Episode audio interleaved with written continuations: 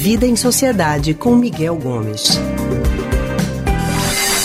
A gente vai continuar falando sobre esse perigo aí na internet, não só sobre o Discord, mas sobre outras redes sociais, outros aplicativos que surgem nas na internet e deixam a gente muito consternado com toda essa maldade, essa violência, né?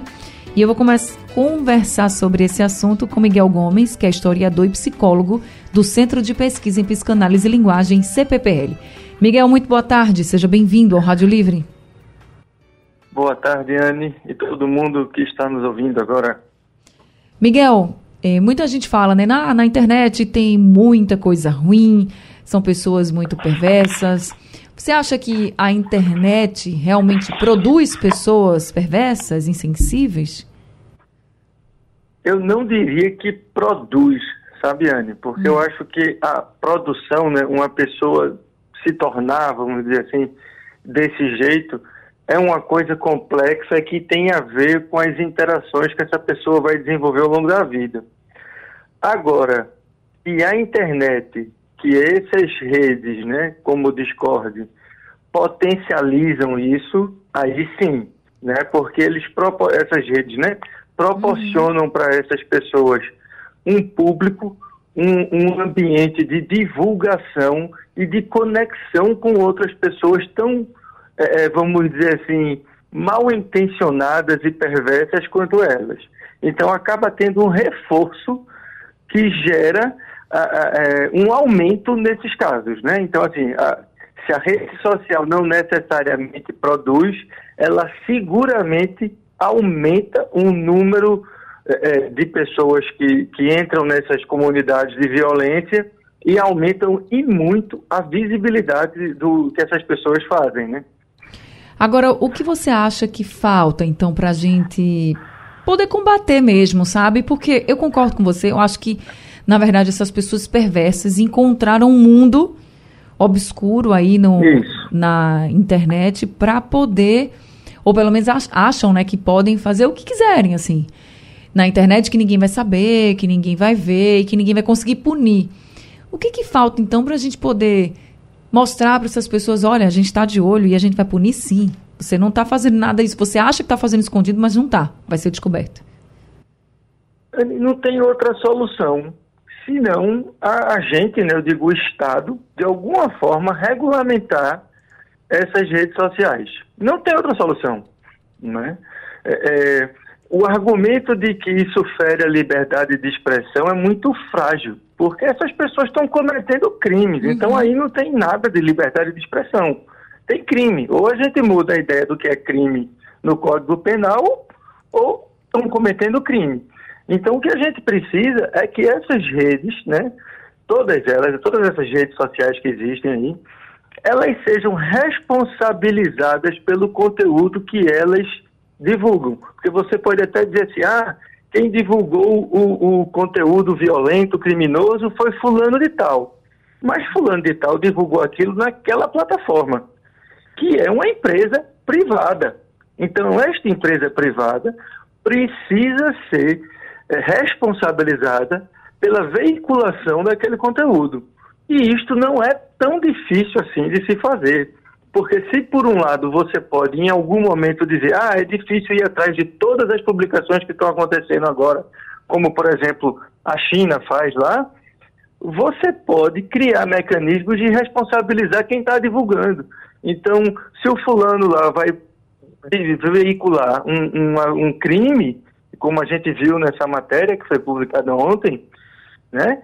Você uhum. pega o CPF dessa pessoa e atrela a conta. Você só pode fazer um, um, uma conta em qualquer rede social atrelada a um CPF, por exemplo. Então isso vai facilitar muito a localização dessas pessoas. Sabe, o problema é que essas redes sociais, elas lucram com esse anonimato. Né? Elas lucram com esse tipo de conteúdo. Então até na matéria aparece um, um um executivo lá dizendo que eles combatem, que eles não sei o quê, mas não fazem isso porque não há uma punição para essas redes. A punição, quando há, é muito branda. Né? E essas é, redes sociais hoje, né, como são chamadas aí popularmente as Big Tech, né, elas têm um, um, um, um, poder econômico enorme em manipular conteúdo de internet, em manipular a vontade das pessoas. Né? Então veja que recentemente o governo propôs um projeto de lei, que é uma proposição, isso vai ser discutido com especialista, é o início de um debate para se chegar numa regulamentação. E elas rapidamente agiram, divulgando, inclusive, conteúdos falsos contra o projeto de lei. Sabe? Então, em vez de elas quererem participar para regular, regulamentar, para impedir que esse tipo de conteúdo criminoso é, é, seja divulgado nelas, elas acusam o governo de querer é, é, controlar a, a, a, liberdade de expressão. Então, isso é uma grande mentira que essas redes fazem e não é por outra coisa, não. É para manter o poder, para manter o controle do que as pessoas assistem e, principalmente, terem lucros bilionários. Agora, é fato que essas redes sociais, todas, elas são muito atrativas, né? Principalmente para os jovens, tem uma linguagem assim muito atrativa para os jovens. Tanto as redes sociais que são utilizadas para para comércio, para algo bom, quanto as que são utilizadas para algo ruim também, a gente sabe disso. E a gente sabe que os jovens, a gente precisa também estar tá muito de olho, né? Porque se os adultos caem em ciladas, imagina o jovem. E aí eu queria que você trouxesse também orientações para quem está nos ouvindo agora, que tem jovem em casa, não precisa nem ser filho, mas que convive uhum. com uma pessoa mais jovem, que está vendo, que está o tempo inteiro em rede social e tal, e não sabe o que, que a pessoa está fazendo. Pois é. É, além da regulamentação, que isso é uma coisa que eu acho que precisa acontecer, mas que só vai acontecer a médio e longo prazo, o que as pessoas dentro de uma casa, numa, numa família podem fazer é controlar o acesso dos jovens a essas redes sociais. Uhum. Não é possível que menores de 14 anos tenham acesso a essas redes sociais sem nenhum controle dos pais. Não é possível. Né? Quem faz isso, talvez sem a menor intenção, acaba cometendo um, uma omissão em relação ao cuidado com, com sua criança, seu filho, seu sobrinho, né, aquela pessoa com quem você convive. Precisa ter um acompanhamento, não tem como ter segredo. Então isso é uma coisa que precisa ter, porque uma vez que as redes sociais não fazem o que deveriam, que é impedir a divulgação desse tipo de conteúdo, as famílias precisam ficar atentas para que as crianças não consumam esse tipo de conteúdo. A outra coisa que a gente precisa fazer urgentemente é discutir sobre esses temas de violência cibernética, estupro cibernético, educação sexual via eh, online e também presencial, como se proteger desse tipo de coisa na família e nas escolas. Isso precisa ser conversado. E não é ser conversado para produzir uma erotização das crianças. De jeito nenhum. É o contrário.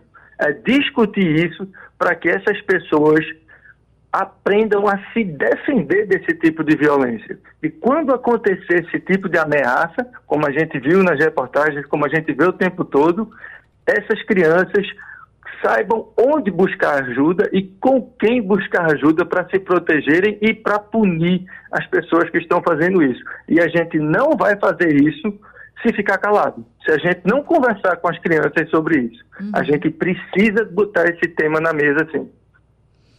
É isso, gente. Eu acho que todo cuidado é pouco, a gente sabe bem disso. Cada vez mais, né, vão chegando mais redes sociais, aplicativos que oferecem muito perigo para todos nós e para os jovens e crianças também. Então, eu sei que não é fácil, né?